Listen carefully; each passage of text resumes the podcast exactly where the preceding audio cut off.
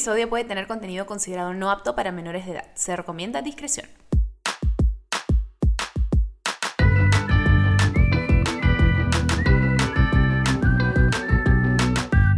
Bebé, escúchame, buenas. Qué lindo escuchar. Bueno, no te escucho nada, así que qué lindo que ustedes me estén escuchando el día de hoy. ¿Cómo les va? No sé si me escuchan desde su hogar, no sé si me escuchan hoy. Voy a poner en silencio mi computadora, que creo que eso se escuchó. Santo Cristo, ahí está. Eh, ¿Qué le está diciendo? Ah, sí, buenas. Desde donde sea que me estén escuchando, sea en Perú, sea en Timbuktu, sea en China, sea desde su hogar, sea desde su lugar de trabajo, sea desde la casa de sus suegros, donde sea que me escuchen, porque bueno, aquí en Perú estamos todavía en cuarentena, no podemos salir de casa, pero si me escuchas de otro lado puede ser que donde estés sí puedan salir. No sé bien cómo está la situación ahí, pero bendiciones para ti.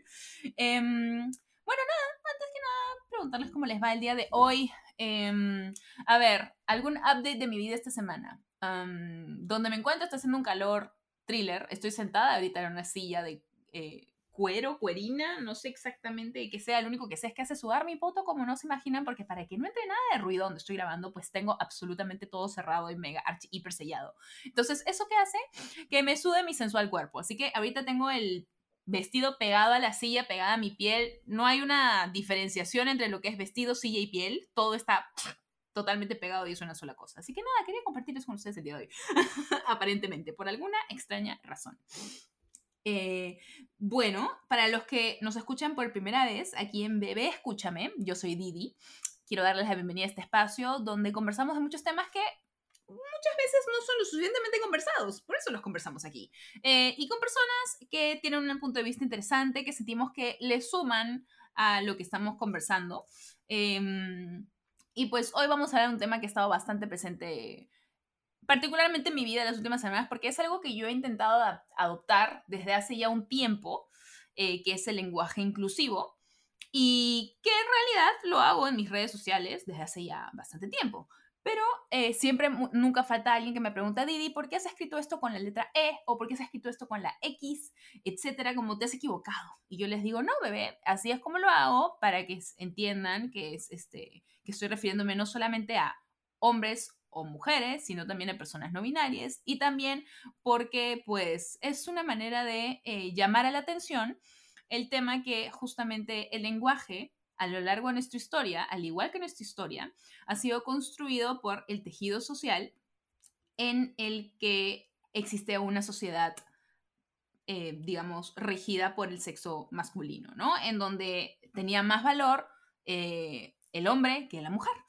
Y eso también lo, lo, representa el lenguaje hasta el día de hoy, según, por ejemplo, la RAE, que es aparentemente la mayor eminencia por la que todo el mundo me ha escrito, indignados, hashtag indignados, diciendo cómo es posible si en la RAE esto no lo admite. Y claro, no tienen problema en decir cosas como brother o, eh, no sé, palabras como stoqueado, estuve en el Face ahora, gracias, o cosas por el estilo. Eso no les afecta, pero les afecta que diga, por ejemplo, todes en lugar de todos, por alguna razón.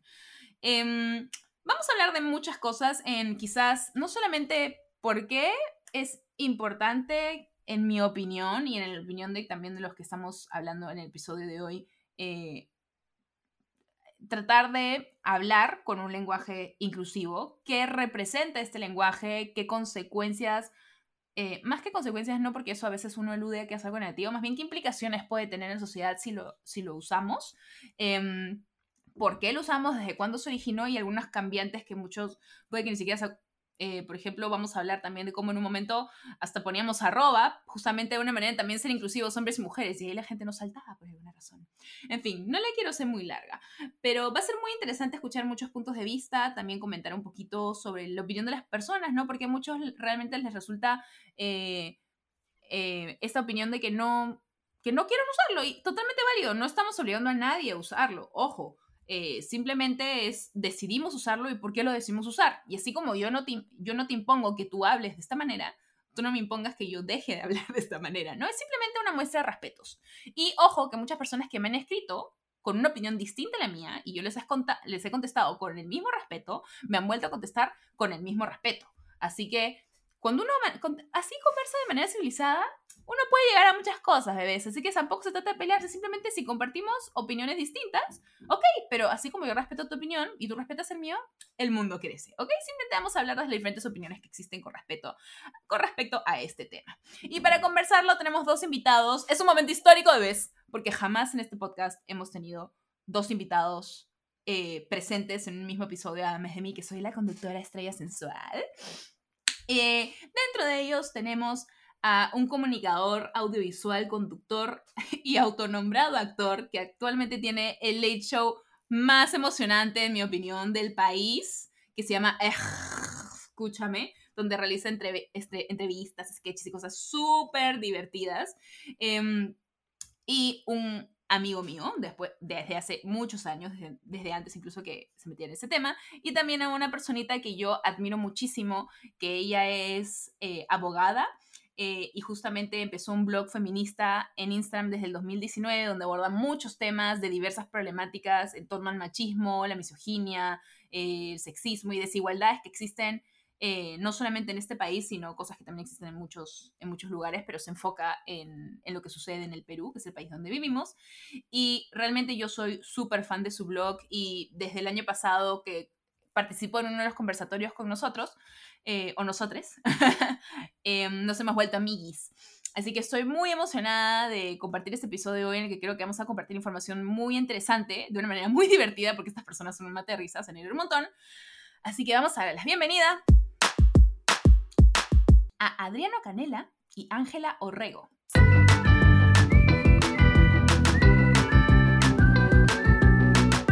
Hola, hola. Adriano y Ángela, ¿cómo están? Hola, ¿qué tal? Hola. Ángela. ¿Cómo estás, bebé? Hola, Adriano. ¿Qué tal? ¿Cómo están todos? Estamos todos súper bien. Estamos extasiadas. estamos emocionados. De estar en su presencia. Sí, porque las dos somos fans de, Adriano. De Adriano. Qué lindo, Mal, gracias. Claro. Bueno, los que ya, los que ya escucharon la, la intro, ya saben pues que Adriano es el conductor de, de su programa televisivo Late Night Show, Yes, ma'am. escúchame. Bueno, bebés, quiero agradecerles por, por hacernos, honrarnos con su presencia el día de hoy. Estamos haciendo historia, como les decía, en el podcast hoy día. Nunca hemos tenido dos invitados en un solo episodio. Qué honor. Me siento muy feliz en este momento. Qué honor. Primera vez haciendo historia, literalmente. es la primera vez para todo, bebés. Felizmente porque si Haciendo historia con el tema. Claro, si Ángelo y yo la fregamos, el otro puede parcharle al toque también. Claro. Entonces, estate atento, Adriano, porque fijo la que la va a fregar soy yo. Ah, no, no cuente con ello, ¿qué tal si yo la friego? Especialmente estos días que por cualquier cosa que alguien dice, ya lo meten al saco y lo queman vivo. Bueno, la gente, que vamos a hacer explotar la red. La gente piensa que yo también hablo súper de corrido, pero lo que no saben es que yo me edito a mí mismo, entonces yo me dejo las partes que a mí me gustan, pero yo me equivoco un montón, así que prepárense. Bueno, somos humanos, así que todo bien.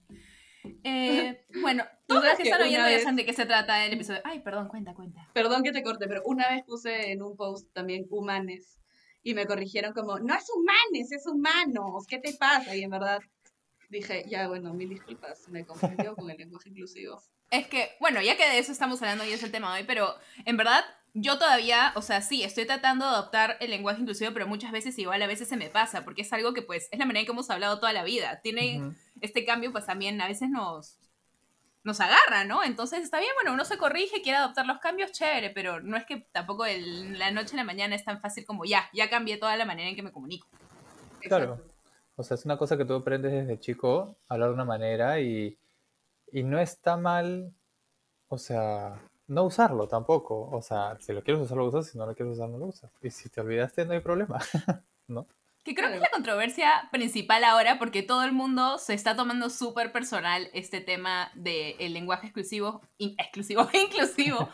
este, justamente le mandé el otro día unas, unos pantallazos a Ángela, porque me estaban llegando una cantidad de como, y no me vas a obligar a hablar así. Y yo como, nadie te está obligando, bebé. y lo peor es que yo ni siquiera dije por qué es importante hablar de esta manera. Yo simplemente puse un pantallazo en el que se explicaba por qué se originaba o por qué se hacía este lenguaje inclusivo y explicar por qué lo estaba usando yo, porque muchas veces yo escribía o con E o con X y la mayoría de gente me escribía como diciendo, pero Di, ¿te has confundido? ¿O por qué se ha escrito así? Entonces, de manera, miren, para que entiendan, puse un story así, esta es la razón por la que estoy escribiendo o hablando así. Y la gente estaba indignada, o sea, no podía estar más indignada. Yo creo, yo creo que hay dos tipos de personas en este mundo del lenguaje inclusivo. En realidad tres. Las personas que hablan con el lenguaje inclusivo lo utilizan y ya está medio que normalizado dentro de nuestro lenguaje. Y luego vienen estas dos otras categorías. Los que no entienden por qué lo estamos utilizando y en verdad quieren aprender o por lo menos entender de qué se trata. Y las personas que odian el lenguaje inclusivo pero no saben por qué. Pero lo odian. O sea, lo rechazan con todas sus fuerzas por el simple hecho de que se tiene que resguardar y proteger la lengua española. Cuando lo que no se dan cuenta es que en verdad la lengua española, o sea, como hablamos ahorita, no es como hablábamos hace 100 años o 50 años, ni siquiera, ni siquiera tenemos que ir tan atrás. Entonces, pero se alteran a un nivel de que como ya les afecta físicamente, pareciera. Como si fuera un ataque a ellos. Claro, o sea, yo no entiendo la manera, como dices, en que se sienten ofendidos. O sea, ¿por qué te tendrías que ofender de hablar de una manera que estás incluyendo a otras personas? O sea, por ejemplo, ya hablando de escúchame, eh, a mí me nació decir chiques, porque no me da la gana de decir chicos y chicas, prefiero decir chiques. Y además es una forma también de economizar el lenguaje. O sea, Exacto. ¿no? O sea, economizar el lenguaje es como ahorrar palabras, básicamente se refiere a eso. Y la gente se lo toma súper mal porque Dios sabe por qué se sentirán ofendidos. Probablemente sean muy religiosos también, porque yo creo que viene mucho el miedo a, ah, pero tú, si un hombre te, se queja y dice, ah, pero tú me estás diciendo mujer, y como, no, no te estoy diciendo mujer, estoy nombrándote a ti y probablemente a una chica o a una persona no binaria que está a tu costado. Y que igual también eso es bien como preocupante, yo creo, porque sienten como si fuera un ataque hablarles con la A. Entonces es como, pero ¿por qué las mujeres hemos tenido que escuchar la O siempre? Y... Exacto. Yo cuando estaba en el colegio también, las primeras clases de lenguaje era como que, me acuerdo clarísimo, que enseñaban, sí, cuando, cuando me decían, cuando ya hay un hombre en el grupo, se tiene que usar la O, de todos. Yo también me acuerdo de eso. Sí, y yo dije, o sea, eres niño, estás aprendiendo y ah, ok. Claro, o sea, es como que, ¿por qué? Pero bueno, si así me están enseñando, así será. yo ni lo cuestioné, alucina. Exacto, no me lo cuestioné. en el colegio y dije, entonces es así, porque me lo está diciendo mi profesor. Claro. Entonces es así. Aparte, está formando cerebros que recién, valga la redundancia, se están formando. O sea, recién estás entendiendo cómo funciona. Es como que te digan, no sé, este, cuando vayas a, hablar en la clase, levanta la mano. No lo cuestionas, simplemente lo aceptas. Exacto, porque además como que tú dices, ah, ya, ok. Y es también, pues, o sea, es, un problema que no afrontan otros lenguajes como el inglés, pues, ¿no? Exacto. que no tienen, que las cosas no tienen género. Pero... Y que dentro de sus definiciones igual es mucho más inclusivo también. Sí, Además. Sí, justo eso hablaba con Jaime el otro día. ¿Qué, hablabas con Jaime? Que eso, que el punto que acabas de tocar, el inglés, porque están debatiéndome el tema de por qué el. porque con Jaime, en algunas cosas tenemos diferentes opiniones, válido, pero podemos conversarlo y al menos tenemos esas conversaciones en la casa. Entonces, podemos hacerlo de manera civilizada. Y él me decía, pero entonces, ¿por qué dices que en el inglés y en el inglés también en los pronouns? Y le digo, sí, pero no tienes el tema. You es you. No estás diciendo si alguien es mujer u hombre o un label en particular. Es you, us. No tienes que preocuparte tanto por ese tema. Entonces es más inclusivo igual. Claro. Y además el español hace mucho la diferencia con las cosas, ¿no? Tipo el celular o la lámpara. Este... El da. En inglés solo tenemos el de, tipo da, punto, se acabó yo, claro. yo me acuerdo, por ejemplo, volviendo al tema del colegio, que mm, una vez que ya aprendías que cuando había, aunque sea un hombre en el cuarto, tenías que hablarlo con la O, después solían hacerse muchas bromas, o incluso los profesores, por ejemplo, no sé, pues, si yo estaba en un, yo estaba en un colegio que era mayor, era de mujeres antes y mi promoción era la primera mixta, o sea, los hombres éramos las minorías, ¿ya? Y aún así seguían usando la O como como lo normal. Y no sé, pues por ejemplo, había un grupo de, seis chicas y estaba yo, ¿ya? Y venía un profesor o alguien y decía, hola chicas, y me, miré, y me miraba y me decía, uy, perdón. Y yo como, ¿qué? O sea, ¿perdón de qué? ¿Cuál es el problema, man? Ya, ya, ya estaba más grande. Exacto. Y ya diferenciaban, es como que, pero si hay más chicas, ¿cuál es el problema? ¿Acaso yo me tengo que sentir ofendido porque me, porque me puedan decir mujer? ¿Mañas? O sea, yo soy un hombre y me, y me siento de sexo y género hombre, ¿mañas? Pero no me tengo por qué sentir ofendido que por ahí o piensen que soy mujer o, o, que, me, o que me hablen con la A, o sea, no me importa porque si te importara, yo siento que a la Es vez que eso es refleja más las como inseguridades de alguien machista. más. Claro, Exacto, exacto. Es totalmente machista, porque finalmente de qué habla eso, ¿no? Y yo creo que eso es una de las bases de por qué la gente rechaza el lenguaje inclusivo. Y es porque realmente piensas que hay una superioridad masculina claro. y todo lo que no está ahí es inferior.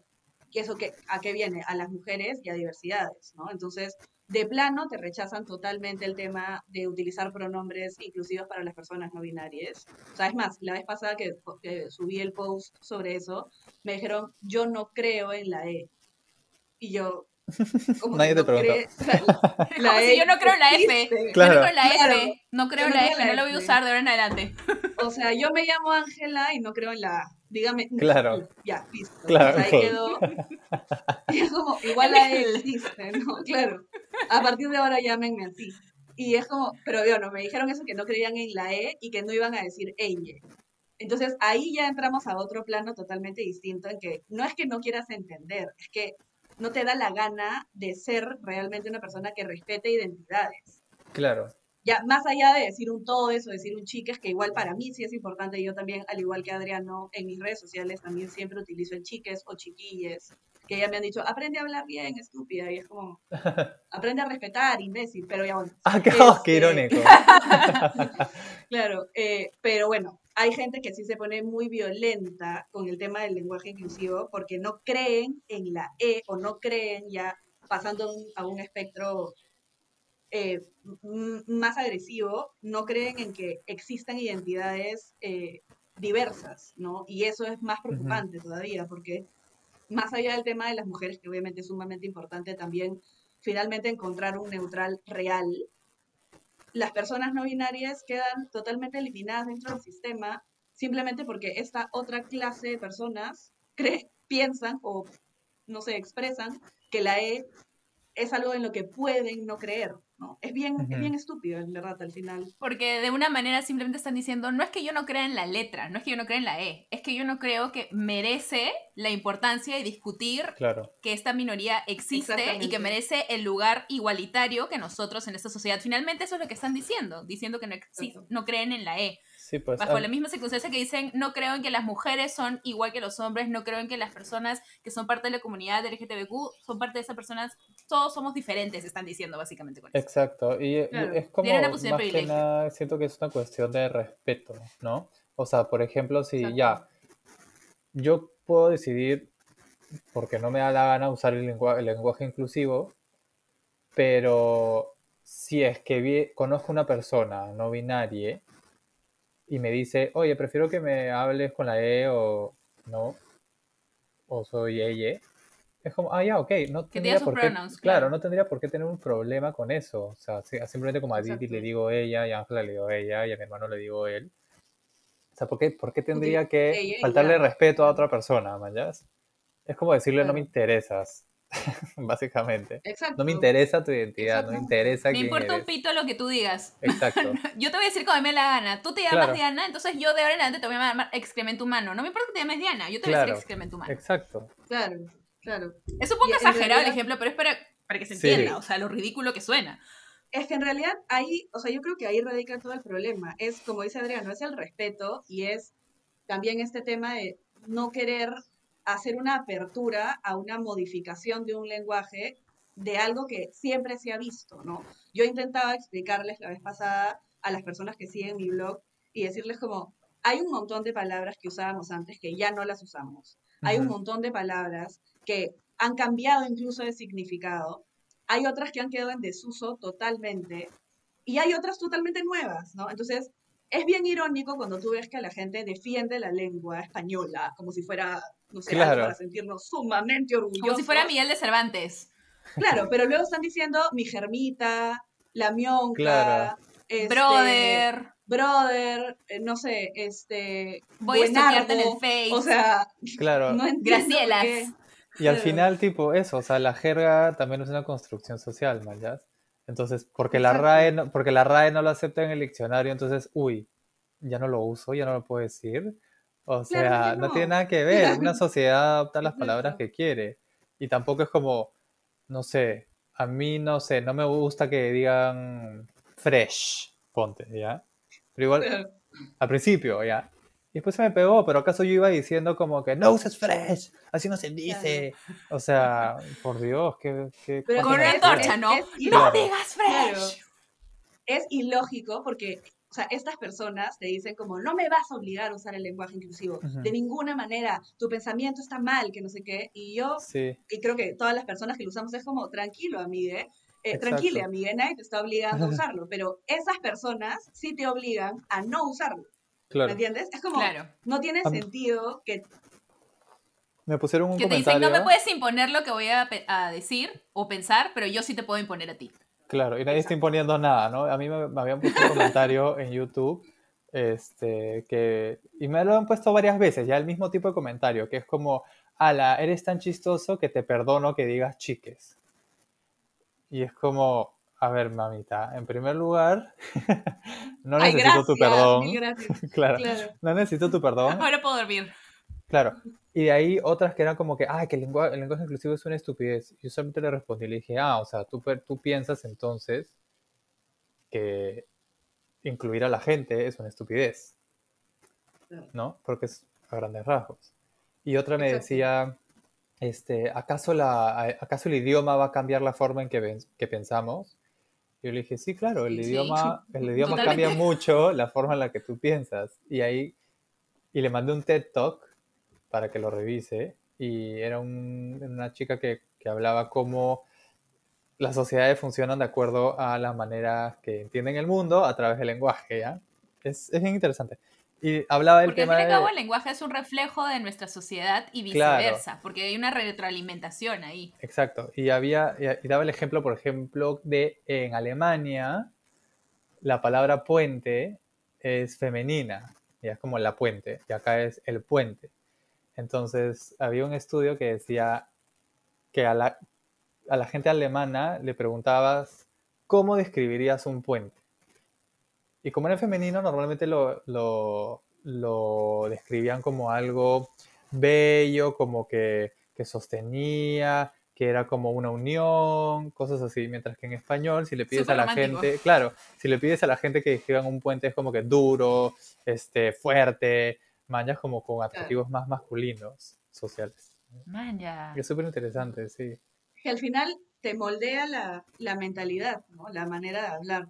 Claro. Y desafortunadamente el, o sea, el- el español ha generado que se le atribuyan ciertas características más positivas también a la- al masculino gramatical, ¿no? O sea, indistintamente de ver el tema de cómo funciona el masculino cultu- sociocultural, que de que definitivamente, bueno, ahorita si digo sociedad patriarcal, ahorita en los comentarios seguramente van a ser como que, ay, ¿por qué está hablando patriarcado? Pero, bueno, sabemos que vivimos en una sociedad que está armada de tal manera, ¿no? Pero en el, en el masculino gramatical, ya propiamente en el lenguaje, de igual manera, la gran mayoría de palabras están en masculino justamente porque devienen de la sociedad y de cómo estaba visto el mundo en ese momento cuando se crea la lengua, ¿no? Creo que Es eso va a ser interesante que interesante. discutamos un poco, quizás un poco cómo se originó y explicar un poquito mejor a qué nos referimos cuando hablamos de lenguaje inclusivo. Vamos a una pequeña pausa y regresamos.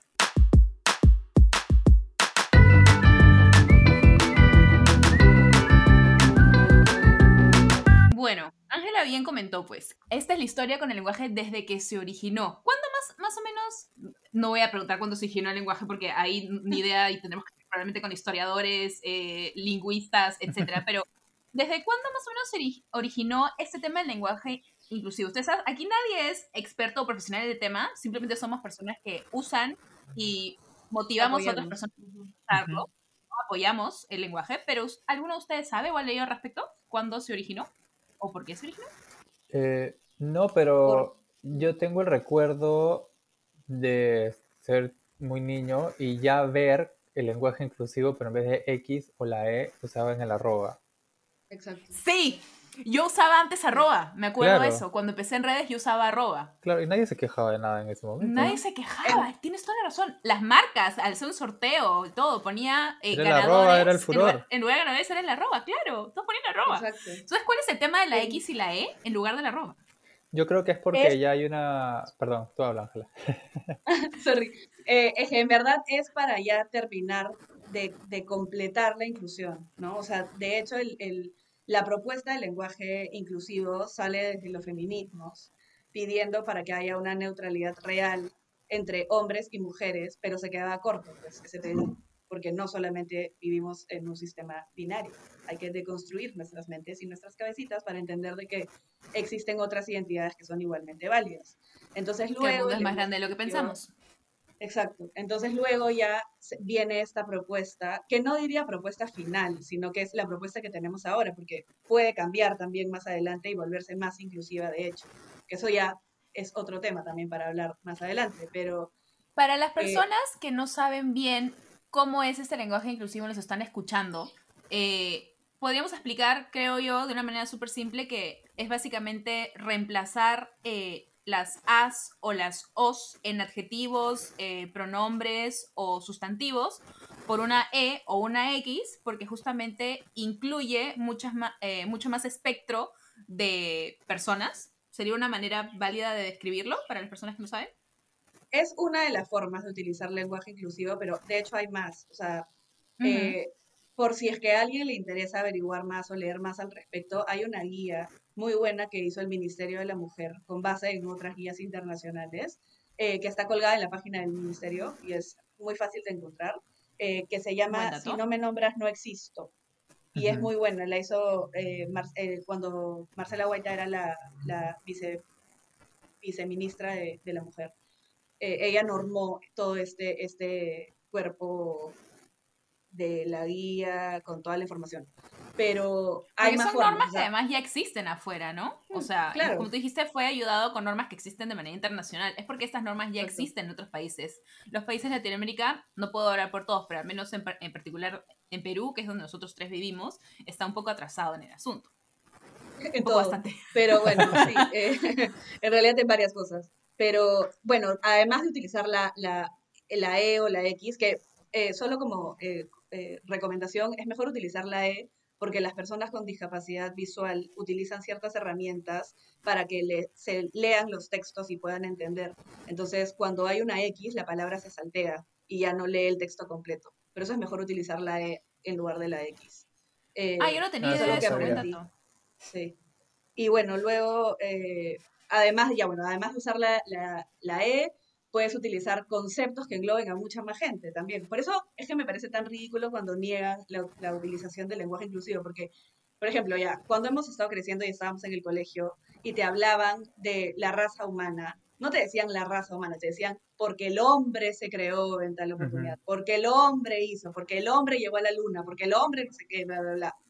En lugar de decir el hombre, podrían tranquilamente utilizar ser humano, raza humana, los humanos, ¿no? O sea, hay un montón de, de conceptos que engloban a, La población, de manera neutral a la población.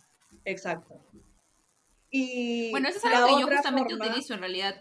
Digo las Claro. personas usualmente, no necesariamente siempre digo, este...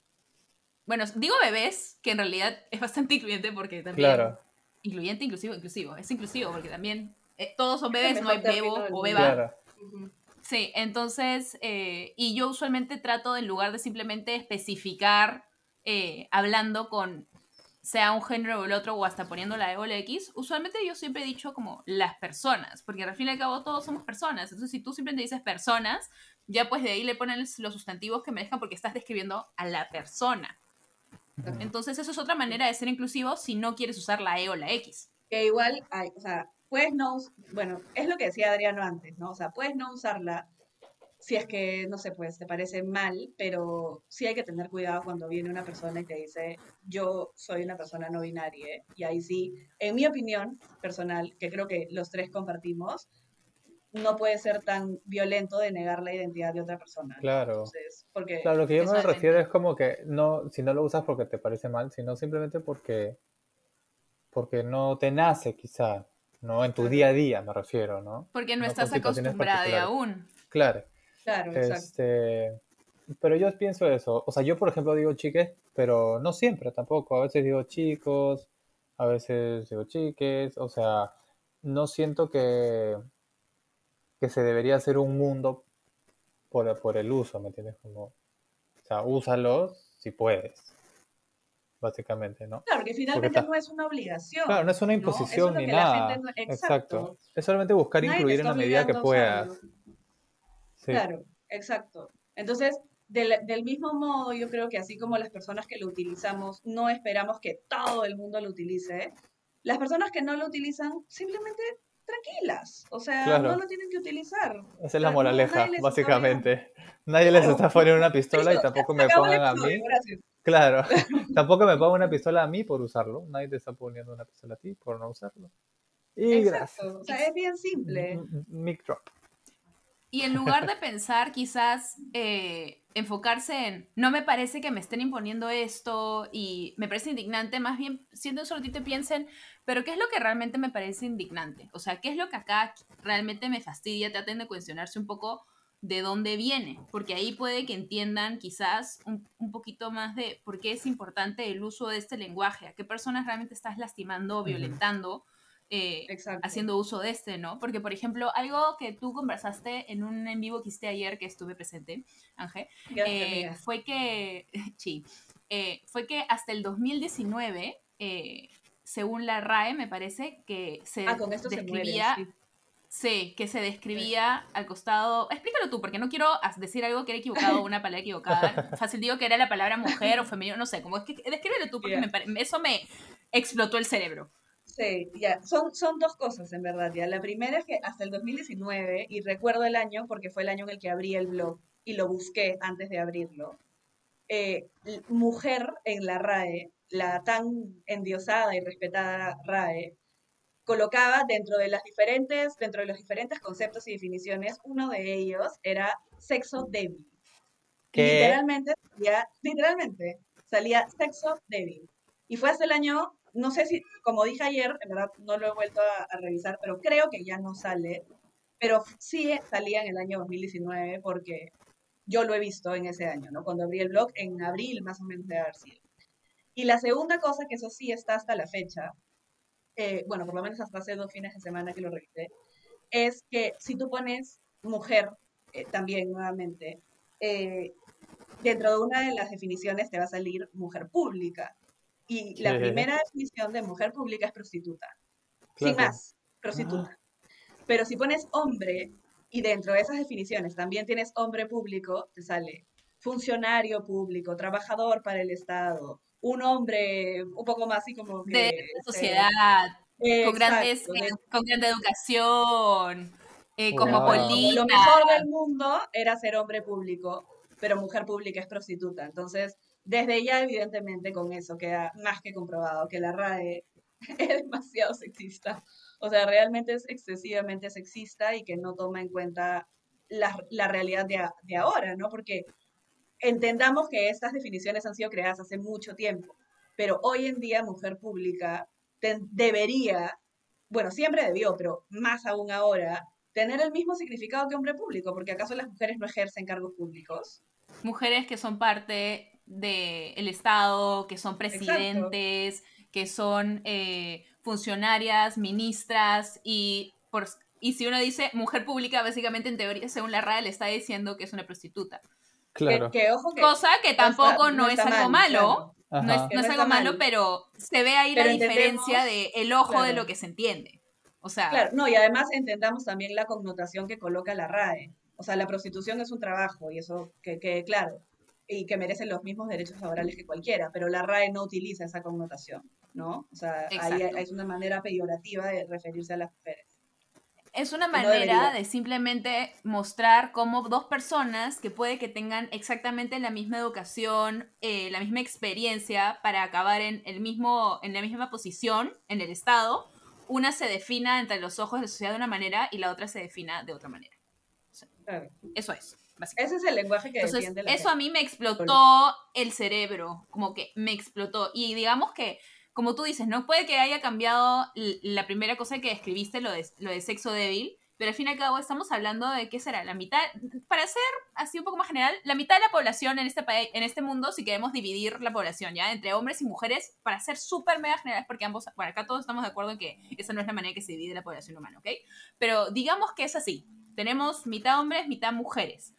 Eh, imagínense si es que todo esto tomado en, en la historia para que la RAE considere sacar de una de sus descripciones sexo débil, ¿hasta qué momento va a llegar también a aceptar a otras minorías o, grupos marginados en la historia? O sea, ¿en qué momento también va a dejar de describir quizás a una persona homosexual en el diccionario como, eh, no sé, inventarme las cosas Enfermedad. locas que, que escucho de, sí, enfermedad, algo que ha sido impuesto en estos campamentos de perfiles políticos que hemos estado escuchando bastante últimamente, hay gente que está loca en la cabeza, y este, que es algo que se puede curar, etcétera. Entonces, ¿en qué momento esto cambia? ¿Y qué, y qué mejor manera de quizás tomar acción en este cambio con la manera en que nos comunicamos? Porque sí, muchas personas dicen que acaso piensas que puedes lograr un cambio.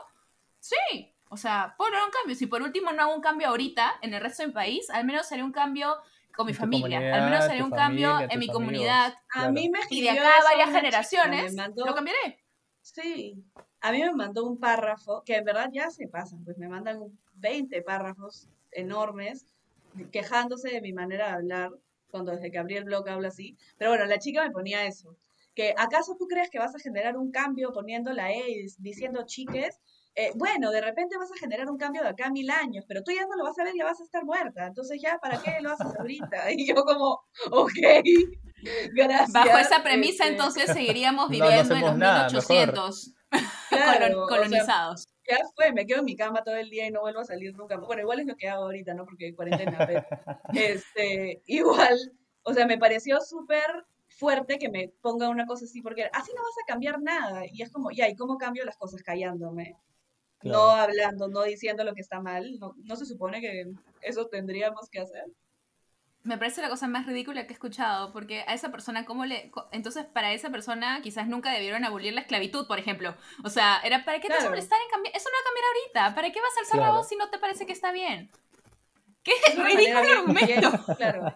Es la, la manera más simplista de ver la vida, evidentemente, de- tirada en su colchón de privilegios, me queda clarísimo, ¿no? De cómo no, y no- con eso no quiero decir que yo no soy una persona privilegiada, lo soy, pero creo que es trabajo sobre todo de las personas que tenemos estos privilegios de ayudar también a visibilizar, ¿no?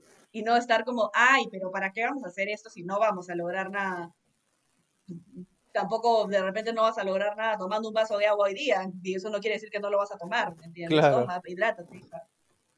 Ay, qué denso, sí, en verdad. Esos comentarios ya a veces me río nomás, ya ni respoto. O sea, no me dan las Sí. energías. Es que a Yo me veces, el yo te digo, a veces me... Yo es que en verdad me da rabia las cosas que dicen, te juro, porque es como, bueno, ahorita vamos a hacer una pausa y vamos a volver y vamos a hablar uno de esos comentarios. Yo le mandé algunos pantallazos a Ángel de algunos que mandaron, porque cuando reposteé eh, lo que ella subió para, de nuevo, dar la explicación de por qué yo estaba expresándome de esa manera en mis redes y la gente entendiera, acá está, eh, todo el mundo me comenzó a escribir lo siguiente y todo empezaba igualito, todo era, Didi, me encantas, pero, Pero. Didi, me encanta tu contenido, sin embargo, tengo que decirte que, y era, todos eran así, y yo era como, ¿qué está sucediendo? Ya, what the fuck, vamos a ir a una pausa y regresamos a leer algunos de, de los comentarios sin decir las fuentes, obvio, ¿no? Porque no queremos quemar a nadie, de eso no se trata de eso tampoco. Ahorita volvemos. Aunque deberíamos, no, no, mentira. Ahorita Sí. volvemos.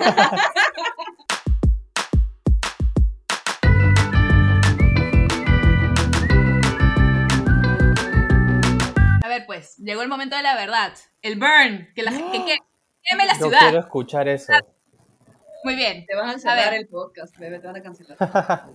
A ver, una de las cosas que la mayoría de gente dice, y bueno, aparte de Didi, me encanta tu contenido y la energía que transmites. Sin embargo, me Mm. parece una total ridícula exageración modificar tu cultura para así empoderarnos y lo puso en comillas. Cuando las instituciones, como aquí entra la Ay, música no. de fondo, por favor, como la Real Academia Española, rechazan dichas prácticas, ya que alteran la morfología del lenguaje español. Opino que no deberías influenciar a tus seguidores a tener los mismos ideales que tú. Punto final. Es como, Dios mío, no uses jergas entonces tampoco, no te Claro. inventes, no le digas, No te digas, no, este, no, Didi, no, Diana. A partir Claro, de ahora no. que Didi. ¿no? exacto, no Sí, pongas apodos. ese no es mi nombre. Claro. No, yo a decir la, la RAE. La RAE Didi, Didi. Claro. Y es lo que la mayoría de gente dice, me parece una total y ridícula exageración. Eso es lo que la mayoría de personas toma como su argumento, diría yo. Me parece exagerado. ¿Para qué hacemos este trabajo adicional? Qué flojera, qué exageración. Un poco por ahí va la cosa, creo yo. Entonces, Igual, ¿qué le ¿sabes responderíamos a las personas que dicen eso? bien- Yo les respondería cuántas veces han leído la RAE. De verdad, completa. O sea, saben todas las palabras que están ahí adentro. Porque si la defiendes Claro. tanto, ¿no? Es como porque de verdad debe ser tu lectura nocturna todos, todas las noches. ¿no? Claro. O sea, la. Es su Biblia, la tiene en la es mesa de noche. venerarla. Claro, claro. Entonces, si realmente, o sea, respetas de tal manera el lenguaje, lo cual es válido, ¿no? Me imagino que toda tu vida gira en torno a ese respeto irrestricto de la lengua española. Seguramente habla con vosotros y sabéis. Claro, vosotros. Él no habla, él habla español, no habla castellano. Hostias. Claro, claro, claro. Español de España. Claro. Español de España deben hablar. De todas Porque maneras. bajo esa premisa nosotros tampoco hablamos español. No, pues hablamos castellano. Claro, claro. Pero en realidad. ¿Por qué se llama castellano? ¿Porque vino de Castilla o De algo así? ¿Por qué se llama Castilla, sí. castellano? ¿Sí? Sí, porque era la variación de Castilla. Ah, De Castilla y León. de Castilla y León. Que claramente igual allá El no- caballero no hablan Olmedo. como acá, ¿no? Acá, allá tampoco es que hablen Exacto. castellano, o sea, igual es español. O sea, Sí. es que al Y, y de igual manera un español distinto. también. Claro. Claro, porque Escúchame, no cuando uno busca- hablan- Sí, o sea, en todos lados hablan distinto. Cuando uno, por ejemplo, este, esto, eh, Ángel, no sé si tú has subido videos a YouTube, pero sé que Adriano sí sube. eh, cuando tú pones tu video, tú puedes escoger poner en qué idioma está tu video. Y cuando tú pones eh, español, te salen todas las opciones de audio. Te sale Claro. latino, este, audio latino Latam, te sale audio latino eh, Bolivia, Perú, como que te salen mil países, luego te sale eh, España, te sale de tal otro sitio, o sea, como que te salen mil, por lo menos hay 10 Claro. opciones o 15 opciones diferentes para el español. Entonces, evidentemente, si YouTube reconoce que existen muchas variaciones de lenguaje y todo eso es válido, ¿por qué para ti es tan complicado aceptar una pequeña variación de una letra en una pequeña palabra que va a Claro. afectar en tu vida? ¿Qué te importa? Literalmente, es que al final es, es eso, ¿qué te importa? no O sea, se han pasado viendo todas las series argentinas que No jodáis. salían, claro, con la No jodáis. configuración distinta de- del español que también tienen, porque conjugan diferente los verbos, tildan diferente los verbos Claro. en sus terminaciones y demás en Argentina. Todos veíamos Floricienta, Casi Ángeles, este, Rebelde Way, ya no lo vean, pero millones de cosas y les molesta que digas todes. Sí, Y además luego igual, te salían hablando como argentinos, ¿no? Se pasa. otro de los argumentos en contra también es este, como el que manifestó en su bromita Sergio Galiani. Ah. Eso de, bueno, si es inclusivo, entonces ¿por qué no a las personas ciegas? ¿Por qué no a la gente sorda? ¿Por qué no a los ciegos? O, o sea, bueno, es entonces también, ¿qué, a mí también qué le vas a decir a personas. la mesera? Que se ponga a hablar en francés, en inglés, en alemán, en portugués también. O sea, es como, estamos hablando de un tema, que es básicamente el lenguaje inclusivo para, para todos los No géneros. sexista, exacto. No exacto. sexista, Además, el lenguaje de señas, Eh, y la gente es como, oye, ¿por el qué no lenguaje me de señas también de es con este tema? género. Eso no sé. Eso yo no estoy Eso no segura, sé. porque Eso Porque tengo entendido que el, hasta donde yo sé, lo que estudié eh, por estos cursos de lengua que me hicieron llevar a la universidad, eh, el lenguaje de señas varía dependiendo del idioma. Entonces, sí es tal cual, hay una, hay este, un, ¿cómo se dice? Translation, ¿cómo se dice? Traducción, Traducción. directa de, de lo que están diciendo en, en, en lo que está haciendo las señas. Ahora, no sé si la seña tenga el sexo incluido o no, pero en todo caso, yo lo veo de esta manera. Si no lo tiene, increíble, es mucho más inclusivo y avanzado que el nuestro, ahí no hay un paso más que darle. Y si no lo tiene, entonces este podría ser un paso adelante para que también eso pueda evolucionar de una manera y también sea más inclusivo. O sea, ¿qué de malo tendría hacer un idioma que ayuda a llegar a más personas que, ojo, hoy en día hay una persona haciendo lenguaje de señas en siempre que hay alguna transmisión en la televisión en canales nacionales al menos.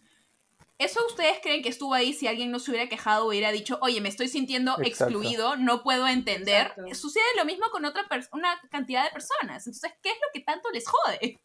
Claro. Yo creo que hay un punto básico y es que las luchas no son excluyentes y eso es lo que la gente tiene que entender. O sea, porque, una, porque hayan personas, muchas, pocas, término medio, lo que quieres, que, que estamos eh, hablando con el lenguaje inclusivo y estamos poniéndolo sobre la mesa para generar conversación, para visibilizar y demás, eh, no quiere decir que no te preocupes por las otras cosas que pasan, ¿no? O sea, Exacto. Totalmente. no- no- y, y ahí es donde el argumento de este tipejo se cae, porque no tiene sentido alguno. O sea, Claro, es como No te el...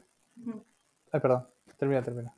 no, dale, dale, dale. Ah, es como esta estupidez que también empezó a salir en redes con el movimiento de Black Lives Matter y la gente era como que, pero all lives matter, o sea, todas las vidas este, importan. Sí, eso lo sabemos, pero la causa ahorita es de las personas de raza Claro. negra. O sea, porque específicamente O ellas son las cállate, que están ¿me siendo marginadas, ¿manjas? Exacto. O sea, O cua- claro, o Este cuando no hay es un un caso de tema. violencia- claro, cuando hay un caso de violencia contra la mujer y salen hashtag not all men, y es como ya cállense la boca, de verdad. Claro. O sea, nadie está diciendo, no, solamente existe violencia contra la mujer o, o violencia de género, sino que es el foco, como dice Claro, se está evidenciando esta causa en particular. No quiere decir que evidenciar esta cosa en particular está excluyendo a las demás. Pero la gente pues es Exacto, mente porque corta, pues. Es como con el tema del racismo, el racismo inverso no existe. No existe el Claro. racismo la inversa, cosa que ya hemos dejado claro, incluso tenemos un episodio del podcast dedicado a esto hace no sé cuántos dos episodios fueron, fue con Ana Lucía Mosquera, si no lo han escuchado les Con recomiendo que lo escuchen. Mi bebé. Sí, con la Ana Luchis. Y realmente creo que este, esta teoría eh, de invertir o voltear la torta, porque no estamos hablando ahorita de racismo inverso, sino simplemente esta, esta cosa que la gente, este mm, hábito que la gente tiene cuando tú le dices sobre una causa o un tema en particular, un issue, te voltea la torta y dice, pero entonces, ¿solo eso? ¿Por qué no todos estos los demás? Porque esos todos los demás no están en el tema ahorita, porque esos todos los demás no han sido marginados a lo largo de la historia, no han sido discriminados a lo largo de la historia y no han tenido las mismas oportunidades que estas otras personas. Entonces, no caben dentro de esto. No estamos hablando de ellos hoy. Entonces, no Pero tiene Claro. nada que ver. incluso- in- incluso es más peligroso todavía el, el mensaje con lo del lenguaje inclusivo, porque claro, cuando sale este pata a hacer esta queja no pública de por qué no están haciendo, eh, básicamente girar en torno a personas con discapacidad, personas dentro del espectro autista y eh, no, no recuerdo exactamente cuáles más, eh, creo que eran puntuales, tipo cosas puntuales. eh, pero es, es sumamente peligrosa su queja porque mucha gente la avaló justamente porque es verdad. O sea, si vamos a hablar de una inclusión real, sí tenemos que, que hablar de la inclusión general de todas las personas que son eh, sistémicamente opres- op- eh, presionadas y, y- y- y reducidas por un sistema, ¿no? Ya me, me puse densa. Pero normalmente pasa esto. Pero en respecto al tema del lenguaje inclusivo, nadie está hablando de otras cosas más que del lenguaje inclusivo. Entonces, claro, el, la- el mecanismo de este pobre idiota era como tergiversar la lucha para, para llevar, ga- ganarse más gente que lo sigue y diga, ay, sí, él tiene razón. Y en realidad no, porque lo que él está haciendo ahí es tergiversar la finalidad de un lenguaje que sí tiene una oportunidad de mejora para todas las personas. Que Claro, no porque quiere decir para- en absoluto que lo otro no. Exacto, porque un paso adelante para un grupo de personas no significa un pas- dos pasos atrás para otro, simplemente es un paso adelante en general. Como tú bien Exacto. dijiste hace un rato, no es que, o sea, la inclusión no es algo que va a ser excluyente, Excluyente. de otras, Ujú. eh, exacto, de otras luchas, ¿no? Eh, y otra cosa que también fue catalogado eso en base a ese tipo de argumentos como el que acaban de mencionar, era que esto es una tendencia de moda, que es algo que también me escribieron un montón. Que es como, Pero todo es moda, Eh, pues. Claro. el Al final, ¿cuál sería el moda. problema? ¿Cuál sería el problema si es una moda y todos se suman para ¿No te algo gusta mejor? comprarte tus, tu, tu top de moda también? Ya, pues déjame tener mi moda, tranquilo. Claro. A ¿Acaso mí lo las que no me no gusta que lo pongan también? como eso. Sí, pero a mí no me gusta que lo pongan como eso porque al fin y al cabo la moda es algo eh, Pasajera. pasajero. Es Entonces, a mí sí me frustra personalmente que lo pongan como, no, es que esto es una tendencia de moda. Es algo que además la gente en teoría dice porque es su manera de decir como, como para encajar, que lo dice aunque no realmente lo cree y que no está bien fundamentado o no viene de un lugar real. Entonces yo siento que es quitarle crédito a una lucha que sí me parece verdadera y que tiene fundamentos Ujú. importantes. Entonces, a mí personalmente sí me jode que lo transgiversen como una moda, porque no me parece que Yo es así. Allá ellos No, lo pues, es piensan, un pero cambio, no, no es en mi opinión moda. no lo es. Es una, yo creo que es una herramienta política incluso, o sea, si vamos a ponernos ya más formales, el lenguaje inclusivo yo lo vería como un, un tipo de herramienta política que busca visibilizar. Finalmente, el lenguaje es político también, ¿no? Entonces, la, la mane- es, o sea, si ya lo vamos a ver de manera más interior, es la manera que tenemos de socializar, de comunicarnos, de vernos, de representarnos. Entonces, ¿cómo no va a ser una herramienta política al final pedir reconocimiento y representación a todo nivel? Ahora, para las personas que lo ven como una moda, yo no discuto, y yo creo que eso sí es algo claro, que muchas cosas dentro de las luchas eh, feministas, de la comunidad LGBTIQ+, eh, de, las, de la lucha de las personas afrodescendientes, indígenas y etcétera, de repente pueden haber muchas personas que se hagan las aliadas o les aliades y de repente lo tomen como moda, ¿ya? Eh, Pasa. Creo que probablemente todos conocemos a alguien que es como que yo soy súper feminista y es como ya, pero no haces nada por el feminismo, ¿qué te está ayudando? ¿En qué? Gracias. Este, no es un eslogan para tu polo, por si acaso. Es Como la si gente que, que compartió el cuadradito negro y dijo, ya está. Claro. Con esto yo he Exacto, cambiado el mundo para exacto. bien. La performatividad, ¿no? La performatividad de, de- de la aliada o de la, o de la persona que se siente identificada con dicha lucha. Pero si vamos a pensar que todo es moda, al final, si analizamos todas las luchas, o sea, que todas las reivindicaciones sociales son moda, no se pasen, pues. O sea, claramente no. Lo que pasa es que lo, lo- es lo cómodo. Es cómodo decirle a alguien como que, ay, solamente estás haciendo esto porque está de moda ahorita y porque es bien visto. No es bien visto. O sea, la realidad es que todas estas luchas no son bien vistas todavía. Ujú. Por algo nos ha llegado minoría. tanto hate en nuestras redes estos días, por simplemente ser aliados en el tema. Claro. Evidentemente no ganamos puntos por Claro. usar esta dijeron- moda. A mí una vez me dijeron, tú eres feminista por moda. Y yo le dije, créeme que si fuera moda, y disculpen, ¿no puedo decir lisuras? Puedes decir lo que quieras, bebé, acá sin censura, dale nomás. Entonces pene dije, si quieres también, lo créeme, que quieras. yo dije, eh, créeme que ni cagando escogería ser feminista por moda, porque me trae muchas cosas más malas que buenas, en realidad. Claro. En el- o sea, teniendo un blog, ¿no? Enfrentándome a gente que me insulta todos los días, enfrentándome a gente que me hace mierda, literalmente, porque les da la gana de, tratarme mal, simplemente porque hablo de, feminismo y género. Entonces, no, no es una moda, pues, eso es una estupidez. Y me parece súper irónico, porque justamente una chica me escribió también, de nuevo, tengo por lo menos 10 mensajes acá que todos eh, empiezan con una afirmación y luego diciendo, pero, ya, por ejemplo, este es, yo no soy machista, me lo escribió una chica, eh, yo no soy machista, pero me parece eres, horrible, eres, ridículo si y tonto eres. eso de todes, todox, o sea, todes, pero con X, y etcétera. Es una exageración querer cambiar, cambiar también nuestro idioma como si por decir todos nos excluyeran a las mujeres. Yo nunca me he sentido así. Y hay un poquito más sobre lo que hable, ¿no? Pero es como este hecho de que ella dice, yo no me sentido excluida. Entonces, ¿por qué estás diciendo que estamos siendo excluidas si yo no me siento excluida? Bueno, esa es la manera en que tú te sientes y quizás por la manera en que has crecido. Pero de alguna manera, como bien dijeron al comienzo del episodio también, esto es algo que nos han ido inculcando desde que somos niños, desde que nos han ido formando, desde que nos decían los profesores, los doctores, no pensando que entonces yo también puedo ser doctora. ¿Por qué dicen algo que también mencionaste en el envío ayer? Porque dicen los doctores y las enfermeras. Automáticamente asocian que el doctor es hombre, entonces él es el capo, él es el que puede llegar a ser. Si yo soy mujer, puedo pensar en que más bien debería ser enfermera. Ahora no tiene nada malo ser enfermera. Si quieres ser enfermera, genial.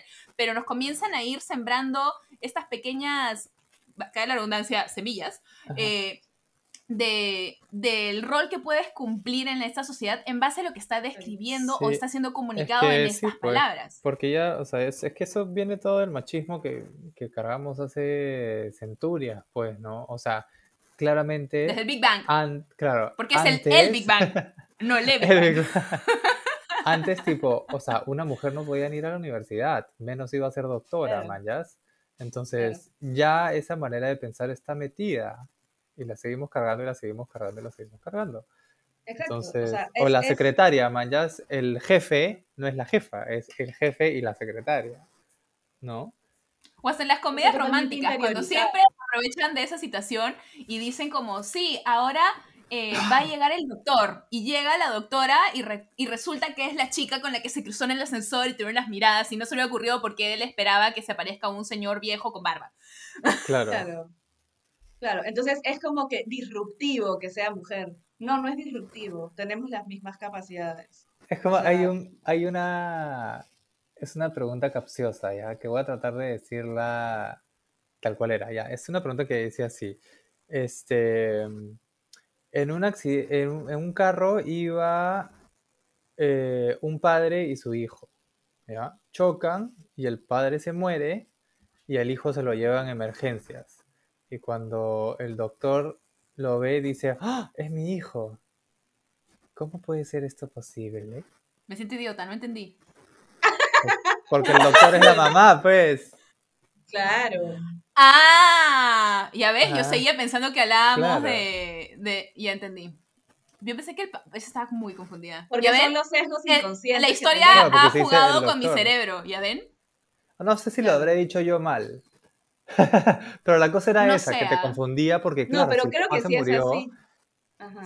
Si, el papá se murió. Es, tu padre biológico, es tu padre biológico. no, claro. Pero en realidad, sí, y, bueno, claro, pero de la nada película, ¿no? Ahorita créenla. Eh, pero sobre el comentario que te ponía la chica en, en, Instagram, también yo creo que es importante salir de este yoísmo, o sea, porque yo no me siento claro. porque yo no, o sea, no bebé, de verdad nadie, claro, nadie justamente, te ha preguntado cómo te sientes. no se trata de ti, se trata de todo después. Exacto. Exactamente. O Exacto. Sea, y eso en a cualquier ti no te ha pasado, claro, si a ti no te ha pasado, es muy probable que sea por los privilegios que tienes. O sea, evalúalo. Porque no lo has vivido. Exacto, pero sí, hay personas a las que les pasa y eso no invalida sus experiencias. Claro, y no es fácil, igual, o sea, tipo adoptar el lenguaje inclusivo no es fácil. A mí me cuesta, lo uso cuando cuando puedo, cuando me viene, pero también admito que cuando he estado con alguien, este, he conocido, por ejemplo, a, a una chica trans, ¿no? O sea, nació hombre y físicamente no se veía tan femenina como socialmente se, se, se, ve una mujer. Se piensa. Se piensa, claro. Y yo lo acabo de conocer, la, la acababa de conocer y se me salió tipo, no, no sé qué cosa, le pregunté tipo, ¿vive solo? Y es como, ¡Ah! perdón, o sea, ¿no? Y no tiene nada de malo admitir el error, o sea, estamos en un constante aprendizaje también, porque todos, o sea, el lenguaje lo sabemos desde que tenemos dos años, man, ¿ya? Es difícil, pero no es imposible. Y es, y es, pero se puede empezar. Dice, claro, y es lo que dice Adrián, o sea, es respetar. Ahí, es, esa es la base, es respetar. Si te equivocas, pide perdón. Y otra cosa que dije ayer, que la vuelvo a repetir acá, Pregunta los pronombres de las personas. Es la cosa más simple del mundo. No tengamos miedo o vergüenza a preguntar cuáles son los pronombres, porque en base a eso también, que es algo que yo he aprendido con el tiempo, tu cerebro se va moldando a utilizar el lenguaje inclusivo.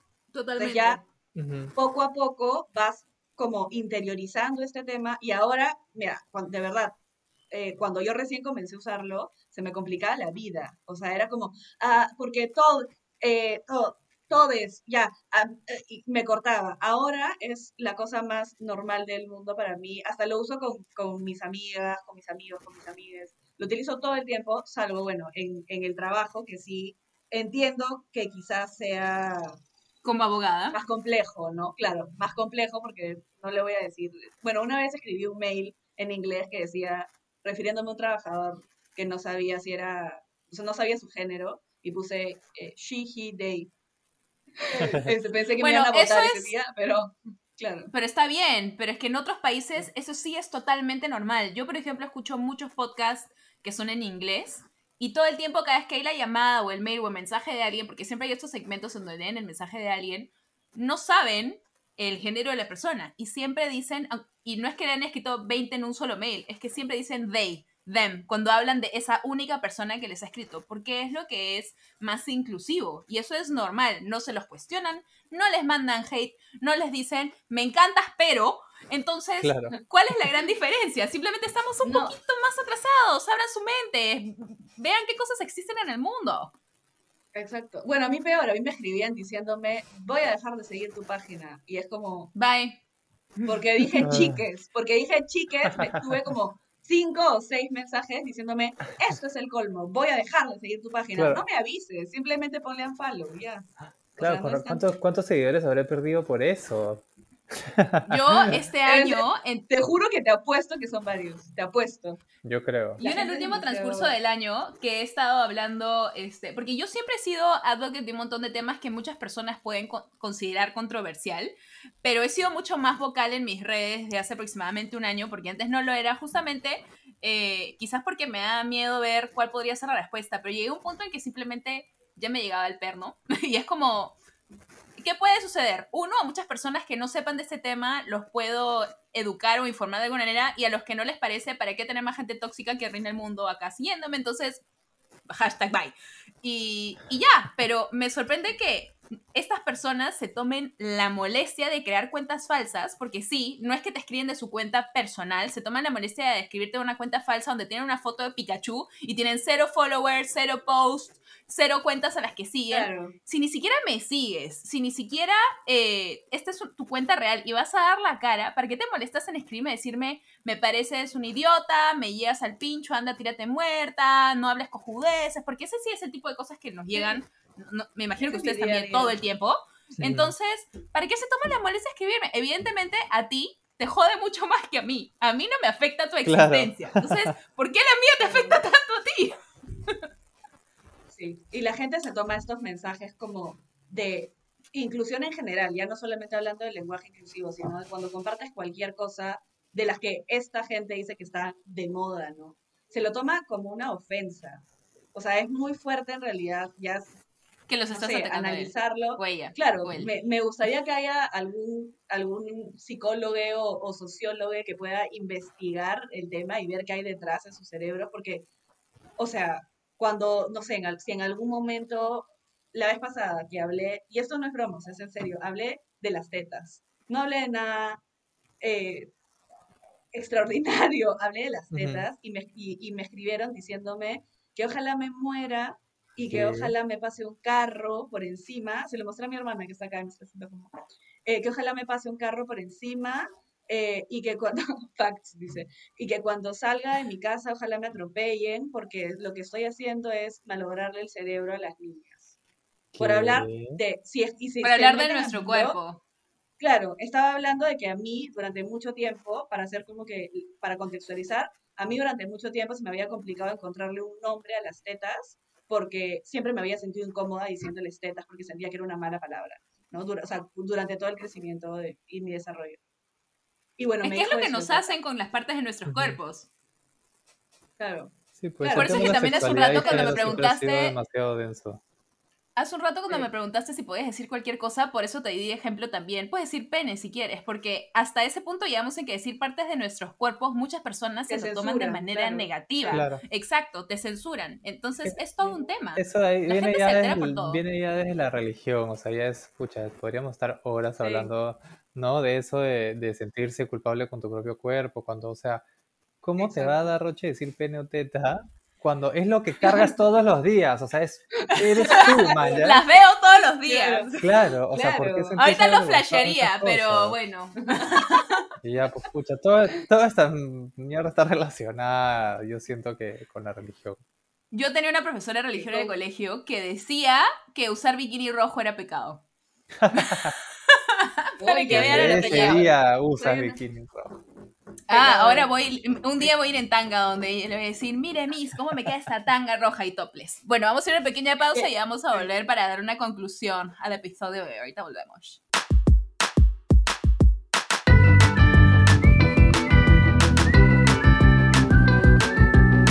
Ah, escúchame, ya, a ver, bueno, estamos entrando ya en el segmento de despedida. Vamos a hacer como unas pequeñas conclusiones, ¿les parece? En base a todas las cosas que hemos hablado de día. Eh, ¿Cómo podríamos resumir entonces el tema de hoy y responder a las personas que dicen que A es una moda, que B es una ridiculez, que C, ¿qué pretendemos? ¿Qué podríamos responderles como en general a esas personas? Primero, Adriano, con fe amigo, ¿qué le dirías tú a estas personas? Yo les diría que respetos guardan respetos. No, y que si no, se vayan a la puta mierda. ¿no? Básicamente eso, o sea, respetar, ser cordial y, Y el amor, amigas, eso es. Eso es, es que de eso se trata. I agree, Bebuco. Yo creo también igual, este, como tú bien has resumido, perfecto, si no quieres usar el lenguaje inclusivo, si es que no es lo tuyo, si es que te fastidia, si es que puedes pensar que es ridículo, ok, pero si luego alguien viene con quien estás hablando y te dice, mira, particularmente me siento ofendido con la manera en que estás dirigiéndote a mí, ¿podrías dirigirte a mí diciéndome esto en lugar del otro? ¿Quieres decir que no? O sea, Claro. Es- es ¿Quieres una un falta y chivolo en el colegio poniéndole un apodo cabece huevo a, un pobre niño? No, pues ya no estás en el Claro. colegio. y para los que están en el colegio. Y para los que están en el colegio, Y traten de respeten también. claro. No pongan No apodos que a la gente no en les el gusta. colegio. No los liberé de responsabilidad, por si acaso. Es un momento de informarse, pero no vamos a ser tan duros con ustedes. Ángel, tú. Yo les diría tantas cosas, pero no las voy a decir por acá, no mentira. Este, les, básicamente yo diría que hay que entender de que el lenguaje lo construimos en sociedad y que no es algo estático, todo el tiempo está cambiando y tenemos que tener más apertura al cambio, sobre todo a, lo- a las cosas positivas y que incluyan al resto de personas. Salgamos un poquito de esta situación de, de privilegio que tenemos, de creer que porque no nos pasó a nosotros, entonces no pasa nada. Entendamos que el lenguaje es representación también y que nadie te está obligando a usarlo, pero sí es yo personalmente creo que sí es una obligación y una responsabilidad respetar al resto de personas. Totalmente. Y no te resta usarlo, pero suma. Maldito bastardo. o sea, yo lo puedo resumir de esta manera. Yo personalmente diría que, por ejemplo, en el caso del lenguaje, ¿no? Si ha sido así de esta manera a lo largo de, como bien dijo en algún momento, las centurias, a lo largo de la historia, no significa que simplemente por eso esté bien, o no significa que no pueda ser mejorado, citando a Suri de The Black Panther, porque algo funcione no significa que no puede ser mejorado. Ujú. Entonces, Exacto. pensemos así en eso, con eso en muchos aspectos de nuestras vidas. En particular, ahorita que estamos hablando del lenguaje, del lenguaje. Porque toda la historia hayamos dicho, en particular, el, por ejemplo, el género masculino por sobre el femenino, no significa que podemos ahora cambiarlo y más bien generar un bien. Al igual que ahora las mujeres votamos, al igual que ahora las mujeres podemos ocupar cargos en el Estado y tenemos las mismas oportunidades, al menos en la gran mayoría que los hombres, porque aún hay muchos cambios que todavía han de suceder. Una mujer en un cargo no gana lo mismo que un hombre en ese mismo cargo, por ejemplo, Ujú, en muchas situaciones. Entonces, Y no un paso a paso para la lucha. Los mismos accesos también. Igual, Totalmente. tema y ahora de- nos podemos hablar también ahí en cualquier circunstancia, ¿no? También hablando de una mujer que es parte además de otra minoría, también tiene otro tipo de obstáculos que tienen que superar. Acá no estamos eh, minimizando las luchas de, muchas, de muchos grupos porque de eso no estamos hablando. Eh, y sería otro tema totalmente. Pero es simplemente eso, tratar de, de poner de nuestra parte para que haya igual eh, de oportunidades e inclusión para todos. Sí, Y yo pienso Las que... luchas no son excluyentes. Exacto. Y bueno, para la gente que dice que es una moda, pues claro, no es una moda, sino que estamos viviendo una época donde todo el mundo está conectado por las redes. La, la gente se levanta, se despierta mucho más rápido y además con todos los movimientos, todo el movi- movimiento de la comunidad LGTB y Q+, o sea, ya las luchas están siendo cada vez más incisivas, están siendo más en tu cara, ¿me entiendes? Lo ves constantemente, la gente en cargos políticos se está luchando más por eso. Entonces, no, no es una moda, es que la gente se ha puesto las pilas conjuntamente. Y no, No. es que nunca estuvo ahí, siempre estuvo ahí, pero tú no la Claro. veías. Claro, O sea, siempre, estu siempre estuvieron ahí. El problema es que o, les, o se callaban las voces o quizás las voces no sonaron tan fuerte. Pero ahora, como dice Adriano, con la cantidad de redes sociales que tenemos y el acceso a mover información de manera mucho más rápida, ya no hay otra cosa que obligarte a ver lo que está pasando. ¿no? Claro, diciendo cosas así, no son sola- son como el abuelito o el tío viejo que ahora le comenta a las, a las tías a las tías chismosas, pues que siempre hablan todavía como, ay, ¿cómo se apellida tal? ¿Hijo de quién es ya? Esas tías que dicen, ay, ¿has visto cuántos chiquitos gays hay ahora? En, mi, en nuestra época Claro. no era así. No había. Siempre estuvieron ahí, solo que no Claro. lo decían. Claro, no salían Que del la nada y closet. todo el mundo sea gay y haya salido del closet. No. Fácil, tu esposo es gay y no te ha contado, Claro. señora. O sea, es muy probable, literalmente. Y es súper común. fácil, Y sí te ha probablemente el contado y padre de lo tu parroquia sabes. también.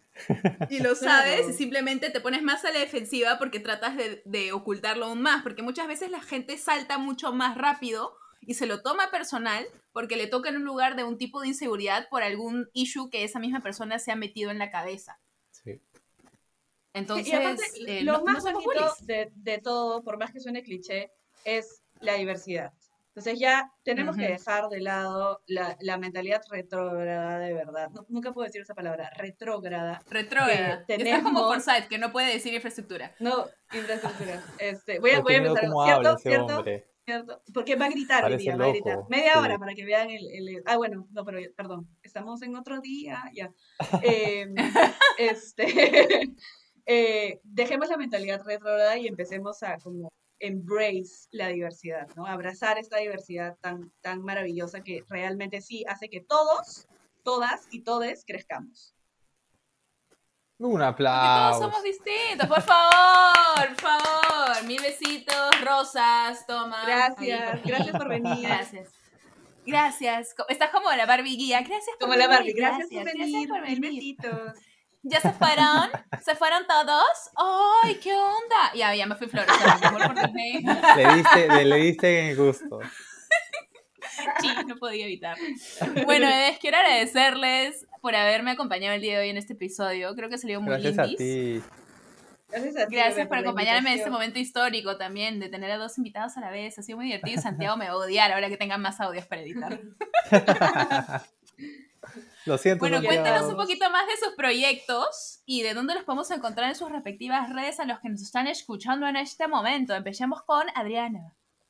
Bueno, yo soy Adriano Canela, ya lo saben. Estoy en Instagram como Adriano Canela-bajo. Y, y ten- tienen que ver Escúchame, que es el late show más divertido. Y más, Escúchame. y el, yo creo que el late show más queer también que existe De acá que en yo este haya país. visto, así que, acá sí, acá sí. claro. Hay programas Mil queer, aplausos. Ver, pero late. dejen no. de ver cosas que no sirven y vean, escuchan. Para que se vacilen, Sí. pues. Es que aparte es divertido. Y no es que sea, o sea, increíble. lo que me encanta es que eres real y, y eres súper auténtico y transparente y eso es lo divertido porque, como tú dices, puede ser el hecho más queer de todos, pero no es que sea queer lo que lo hace diferente a los demás, es simplemente que eres transparente. Entonces, Claro. no es que estás throwing in esto in your face, simplemente eres tú y eso es lo refrescante, creo yo. Sí, es verdad. Es, es, es mi momento de sentirme libre también. Eso es lo lindo. Para eso estamos aquí también. Sé libre y gózalo con todo. Ángel, tú cuéntanos. Eh, bueno, yo soy Ángela de Empoderadamente. Me pueden encontrar en Instagram como empoderadamente-pe. Eh, vayan a leer mis posts. Es un blog feminista eh, de feminismo interseccional. Aviso desde ya por si acaso este, no les interesan esos temas, no se preocupen, no tienen que pasar por ahí. Eh, Y no manden y- hate no deseado, gracias. No manden hate, gracias. Este es un espacio de respeto siempre. Y próximamente voy a empezar a, voy a, bueno, ya no tan lejos, sino mucho más cerca, a- voy a lanzar unos talleres eh, para que puedan estar atentos por ahí. Dice, me, me amenazan, Regio. Gracias. Bueno, cualquier cosa también quieran repeticuá de cuáles son sus redes sociales, están ahí abajito en la descripción para que la chequen cualquier cosilla. A mí ya saben también que me encuentran en todos lados como el Chiplacart. Eh, Súper simple y si no saben cómo se letra está abajo. y pues nada, agradecerles por acompañarnos en este espacio, creo yo, porque quizás, especialmente los que se han quedado hasta ahorita, eh, muchas gracias por querer abrir sus horizontes, estar dispuestos a escucharnos hablar de estos temas que yo sé que muchos pueden considerar que quizás no sean importantes, pero si ustedes se han metido acá, ya sea hasta solo por curiosidad, estrellita dorada para ti, bebé. Estrellita dorada por querer abrir tu mente, tu corazón y tus horizontes. Así que un aplauso para ti. Este va para ti. Gracias, gracias. Muy bien, ahora sí nos retiramos. Mil besitos y pachurramientos sensuales para todos. Despídense, amigos. Bye. Adiós. Chao.